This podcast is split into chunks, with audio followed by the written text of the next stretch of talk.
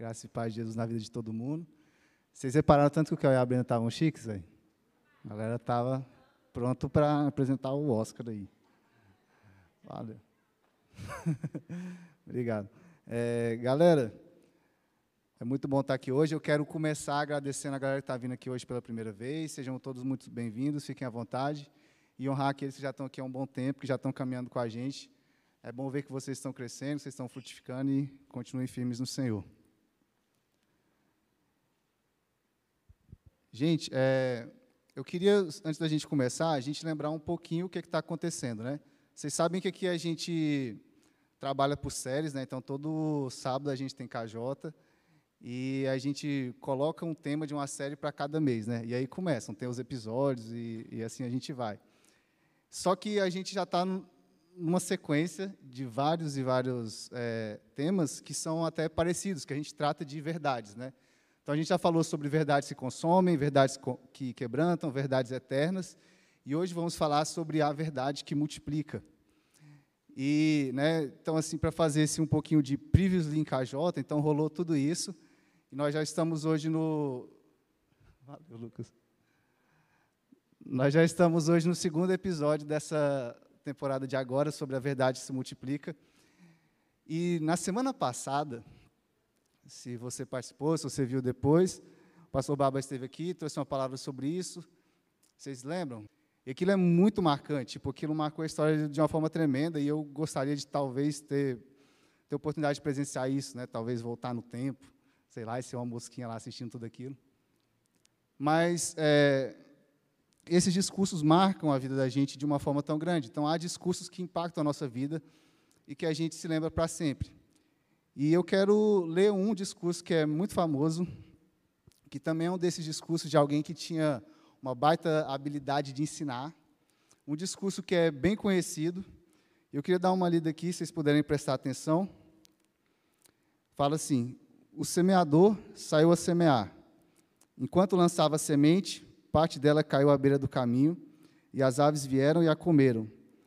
Parte dela caiu em terreno pedregoso, onde não havia muita terra, e logo brotou, porque a terra não era profunda. Mas quando saiu o sol, as plantas se queimaram e cercaram, porque não tinham raiz. Outra parte caiu no meio dos espinhos que cresceram e sufocaram as plantas. Outra ainda caiu em boa terra, deu boa colheita, a cem, a sessenta e a 30 por 1. Aquele que tem ouvidos para ouvir, ouça. Beleza. Para quem reconheceu, isso é uma parábola que Jesus contou, chamada parábola do semeador. É um desses discursos que marca a história de uma forma muito grande, que a gente lembra, que a gente pensa nele até hoje. É um discurso assim, cara, que ele tem uma importância tão grande que Jesus vai nos mostrar que ele é importante até para entender todas as demais parábolas de Jesus. Porque Jesus ele tinha esse costume de usar parábolas para falar.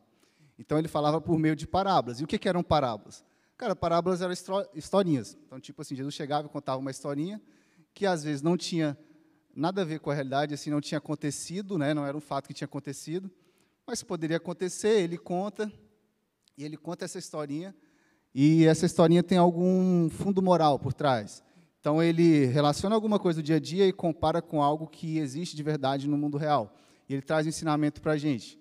Por exemplo, quando o pastor Baba falou dos 30 reais, ele conta aquela historinha que aconteceu com ele, mas que ele está remetendo a alguma verdade que ele está querendo apresentar. E hoje nós vamos tratar de uma verdade aqui que é muito, muito simples. Não é nada complexo, não é nada assim que você vai falar, cara, eu nunca ouvi falar isso. Na verdade, é algo que você até já sabe, você já ouviu na sua vida alguma vez, pode ser até em outro contexto, até você que nunca veio na igreja, você vai falar, não, eu ouvi algo parecido com isso em outro lugar. Mas é algo muito simples e também muito importante. É que nem falar para alguém que a pessoa precisa beber água. Ela sabe que tem que beber água, mas tem gente que não toma, que toma muito pouco. E aí dá pedra nos rins, e aí dá outros problemas de saúde, não é? E acontece essas coisas, a gente precisa ser lembrado disso. Então, cara, a palavra de hoje é algo muito simples, mas que talvez você precise ser lembrado. Talvez você vai falar, cara, eu, já sabia disso, mas eu não estava fazendo. E eu queria te incentivar a prestar atenção nisso, porque talvez pode ser o seu caso hoje. Então, vamos lá. Jesus estava falando sobre, estava contando umas parábolas, estava contando algumas histórias, E ele conta essa história. E, cara, as parábolas ela têm algo muito bom. O bom das parábolas, né, dessas historinhas, é porque você lembra das historinhas. Tipo, é muito mais fácil lembrar uma historinha do que uma fórmula matemática gigantesca. Ou ainda é muito mais fácil lembrar uma historinha do que aqueles vários conceitos que, sei lá, tem, por exemplo, no direito, aquelas palavras difíceis. É, é muito mais fácil você conseguir lembrar uma historinha. E eu vou te dar um exemplo. Eu, quando era pequeno, tem uma vez eu, eu indo na igreja, é, o pregador contou uma parábola que era assim: ele falava que um homem ele chegou para trabalhar em um determinado lugar e ele ia cortar árvores. E aquele homem chega no primeiro dia para cortar as árvores e ele corta muito bem. A galera fica impressionada. Ele é muito eficiente, ele é super rápido, consegue cortar várias árvores. Ele consegue ser melhor do que os funcionários antigos que já tinham naquele lugar. E ele manda super bem, então. Mas vai passando o tempo, ele vai trabalhando e cada vez a, a eficiência dele vai caindo, cada vez ele vai trabalhando pior. E ele começa a se esforçar, mas mesmo assim o rendimento dele cai. Ele está lá, se esforçando, o rendimento dele caindo, até que, vê, que ele começa a trabalhar mais ou menos no, mesmo ritmo da galera mais antiga. Ele vai caindo e cada vez mais devagar. E uma vez ele conversa com um funcionário mais antigo e fala: Poxa, não sei o que está acontecendo comigo.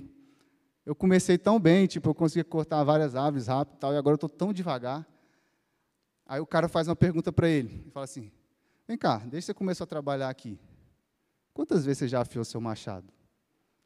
Aí ele repara, cara, eu só afiei no dia que eu cheguei, nunca mais. E aí naquele momento o pregador vira e fala: E aí, meu irmão, você já afiou o seu machado? Eita! Eu lembro disso até hoje, cara. Você vê como que é, essas historinhas são interessantes para isso. Só que a parábola ela tem um problema. Que é, eu lembro disso até hoje. Mas até agora eu não sei se eu já afiei meu machado, que eu não entendi o que significa isso. Esse é o problema das parábolas, cara. Tipo, é, ela não é tão óbvia. Às vezes a gente não entende num primeiro momento.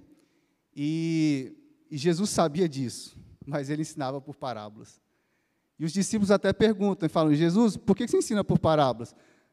E ele dá a resposta mais estranha que você poderia esperar. Ele fala: Eu ensino por parábolas, é para eles não entenderem. E eu te pergunto, cara, como é que a gente acha que Jesus era um grande mestre se ele explicava de uma forma que as pessoas não entendiam. Parece que não faz sentido, né? Parece uma pergunta difícil, mas a gente vai conseguir piorar ela um pouquinho mais, vai ficar mais difícil ainda. Porque Jesus explica essa parábola do semeador. Então, em determinado momento, Jesus dá o significado dessa parábola. Ele fala assim, cara, é assim, tem um semeador, ele está lançando uma semente. E a gente já viu desde a semana passada que essa semente é o quê? A palavra de Deus. Então, esse semeador está lançando a palavra de Deus, e essa palavra está alcançando alguns solos diferentes. E tem um tipo de solo, que seria o primeiro, que ele chama de abelha do caminho. E ele fala assim: olha, a semente que cai à beira do caminho, e os pássaros vêm e comem, é como alguém que não entendeu a parábola. Como eu, né, que não entendi a parábola do machado. Vem e perde, cara, todo, tudo aquilo que foi semeado. E você não tira proveito daquilo que você ouviu. E aí para e pensa, cara, você está vindo aqui várias vezes. É, estamos aqui tratando várias séries sobre as verdades. Você estava vindo aqui ouvir umas verdades, todo sábado. E talvez você não esteja aproveitando, porque você não está conseguindo entender o que está sendo falado. E Jesus está falando isso, cara, se as pessoas não entenderem, elas não vão frutificar. E a gente tem essa preocupação de frutificar. Né? O semeador, quando ele lança a semente, ele tem um objetivo. Ele quer que aquilo cresça, se torne uma árvore, tenha os frutos e as pessoas possam comer os frutos depois. Mas tem gente que não, não consegue entender e por isso ela não frutifica. E aí Jesus ele vai falando, ó, tem um tipo de pessoas que ela até cresce um pouquinho, mas depois acaba morrendo. Tem outro que até cresce, mas não consegue frutificar. E tem o último grupo, que esse é o bom, que esse é o que cresce, frutifica e dá muito fruto. E Jesus fala que esse tipo de pessoa são as que entendem. São as que entenderam a palavra que foi semeada e por isso elas agora estão dando fruto. E aí que eu falei que ia ficar mais difícil, né? Jesus sabia que se as pessoas não entendessem, elas não iam dar fruto.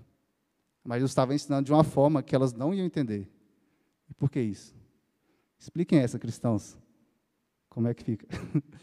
Hora boa para eu sair e falar, gente, semana que vem vocês tragam a resposta, a gente discute. Cara, eu fiz isso uma vez no PG. Fiz de verdade. E fui extremamente ameaçado. Hoje tem muita gente, eu não quero tanta ameaça assim, não.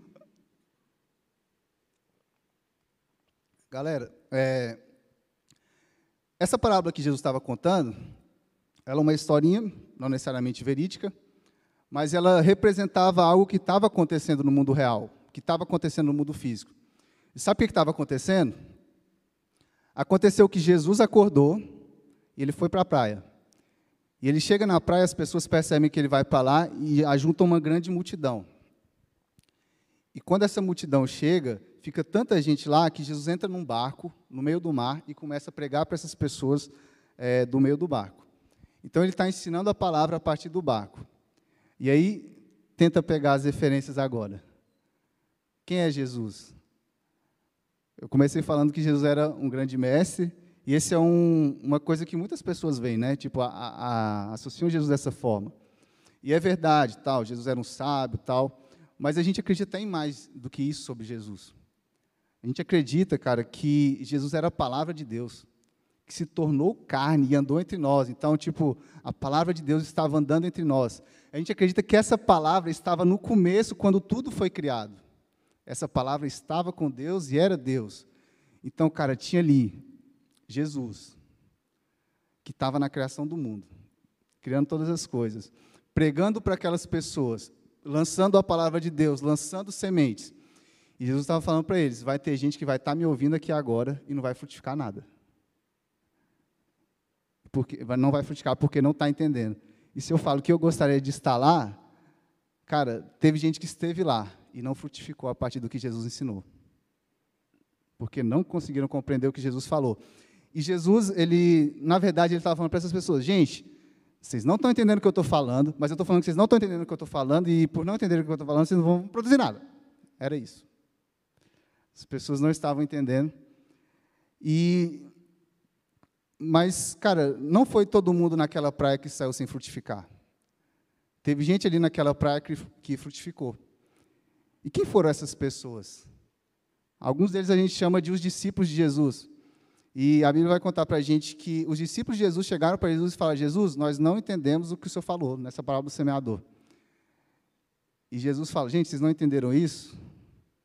Essa parábola, se vocês não entenderam vocês não vão entender nenhuma das outras.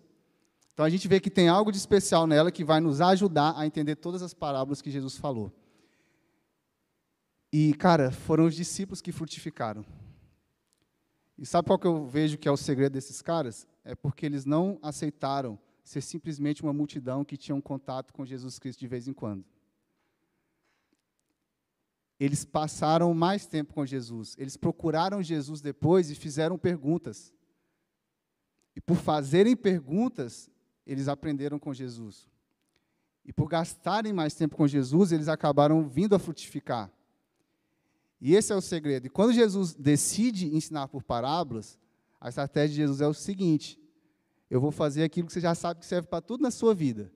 Se você quer praticar um esporte melhor, você precisa se dedicar mais. Se você quer melhor na sua faculdade, você precisa estudar mais. E eu estou te contando que se você quiser frutificar espiritualmente falando, você vai ter que gastar mais tempo com Jesus.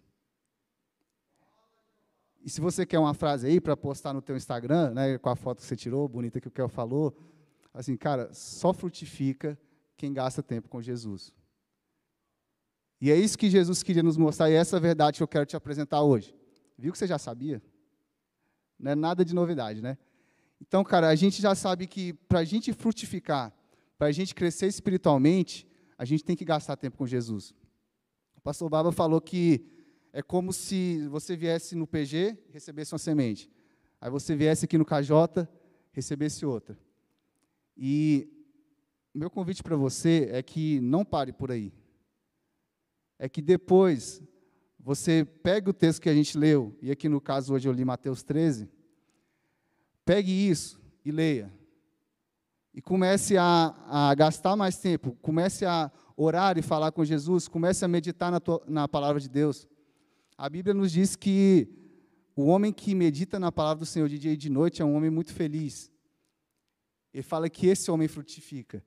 E, cara, o convite de Jesus para nós é para que você gaste mais tempo com Ele. Para que você passe além desse nível de uma mera multidão. E que você seja realmente um discípulo. alguém que está gastando tempo com Jesus. Cara, não vai ser vindo de vez em quando que você vai realmente crescer. Porque a gente está falando aqui uma, uma, uma, sequência grande né, de séries falando sobre verdades. E, cara, se você não gastar mais tempo, talvez você não vai aproveitar nada disso que a gente está falando. E talvez a gente vai chegar ano que vem e a gente provavelmente vai continuar com mais temas sobre verdades.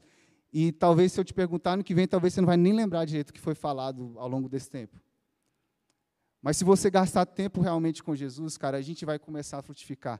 Eu acho muito legal quando eu vejo pessoas que, que estão gastando tempo com Jesus, que eu vejo que tem pessoas que ah, estão gastando tempo lendo a Bíblia, que estão gastando tempo orando, porque às vezes, mesmo que talvez eu ainda não esteja conseguindo ver os frutos, eu sei, cara, uma hora o fruto vai chegar.